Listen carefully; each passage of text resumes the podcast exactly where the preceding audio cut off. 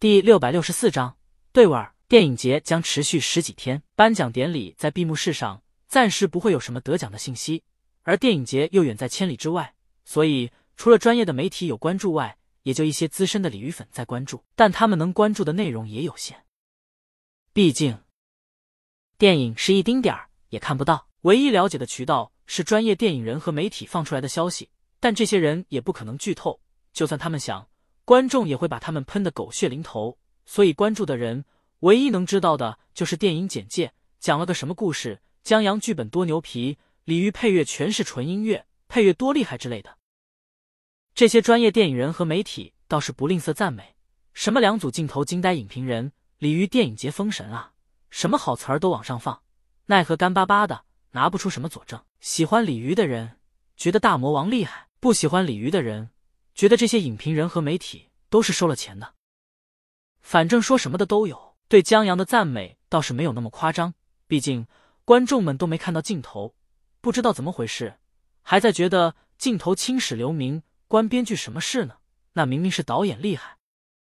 唯一让电影人和观众津津乐道的是，江阳的广告片段竟然出现在了电影里。电影周刊为电影节专门开辟了一个专栏，专栏作者胡周在专栏中写道：“以前我跟许多人一样，觉得士兵在阳台下等待公主的一百天离开。”冲向打折百货的广告是为了反转而反转，江阳缺德的很。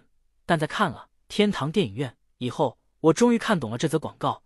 正如电影中老放映员对男主说的：“生活和电影不一样，生活辛苦多了。士兵等待公主九十九天是电影，最后士兵冲向打折百货，这是生活，生活辛苦多了。看看在食堂吃饭的时候，干脆面让好学生看看什么叫有才，这就叫有才。一个广告。”都有不同的解读，关键一个广告扭头用到电影上，还让影评人赞不绝口。好学生瞅了一眼，无聊。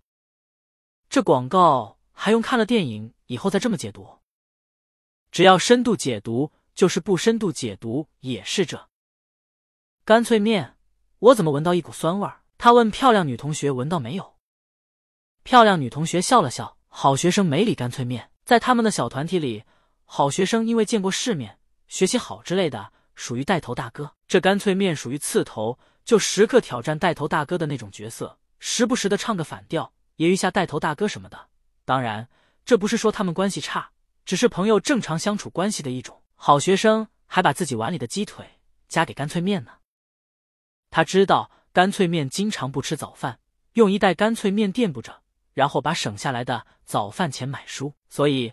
本着不浪费的原则，把自己不想吃的鸡腿夹给了干脆面，让他吃饱肚子补充营养。谢了。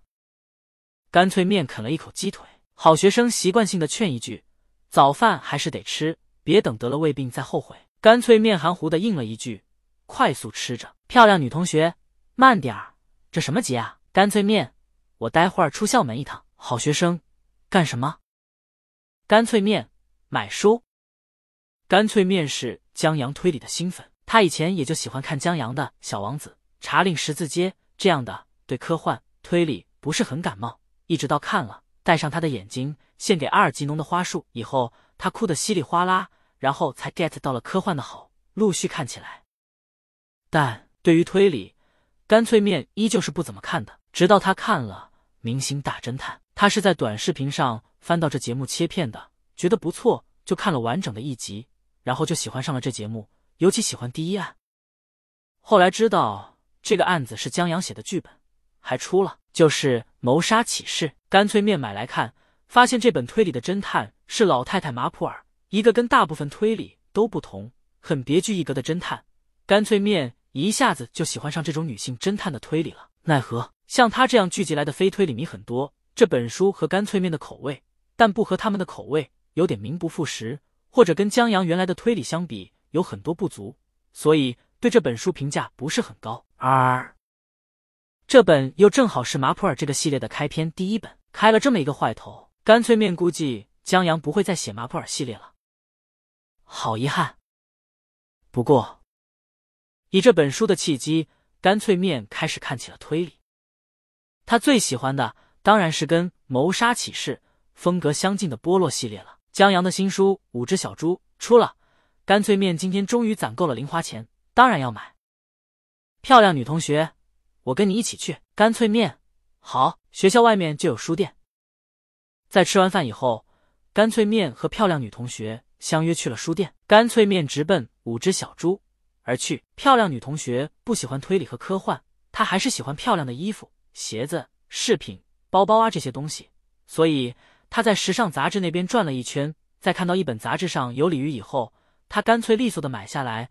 自打上次在胡同口见过鲤鱼以后，他就喜欢上鲤鱼的穿衣风格了。鲤鱼优雅从容，不同于性感或者抢眼的风格，十分耐看。这本杂志的封面上，鲤鱼就是针织衫和高领内搭叠穿，搭配外套，在蓝天下扭头看着远处，十分有氛围感。等俩人结账出来以后，干脆面一看他这封面，嘿，咱俩全给这两口子送钱了。现在冬天，午休时间很短。再回到教室以后，已经一点半了，距离上课还有半个小时，但也足够了。干脆面欢欢喜喜的坐在自己座位上，打算看一会儿书。他的座位很适合看书，因为他的座位在最后一排靠边，同学从前门进教室，他看书很少能被打扰到。但这座位也有缺点，就是后门有玻璃，老师和班主任经常透过玻璃搂一眼，开小差容易被抓。不过，干脆面上课认真。还从来没有因为开小差被抓过呢。在同学趴着睡、小声聊天，还有学习的氛围中，他打开书看起来。这书一翻开，刚读了不到一页，干脆面就觉得对味儿了。在开始看推理后，书荒时他也看过别的推理，但都没有那味儿。干脆面具体也说不上来是什么味儿，但只要波洛一出场，这味儿就对了。干脆面津津有味的看起来，一个将要结婚的姑娘。来委托波洛调查十几年前的一个案子，这案子是姑娘的母亲杀了他爹。姑娘觉得这事儿得查清楚，不然影响她结婚。因为就算未婚夫不在乎，也会在心里扎根。万一以后夫妻间吵个架什么的，未婚夫很难不往遗传这个事儿上想。波洛接受了这个案子，然后波洛陆续向当年的警察、律师、检察官、法官了解了案子，又向当初五个证人了解，在了解中。干脆面知道了，这姑娘的父亲是个画家，生性风流，有情人。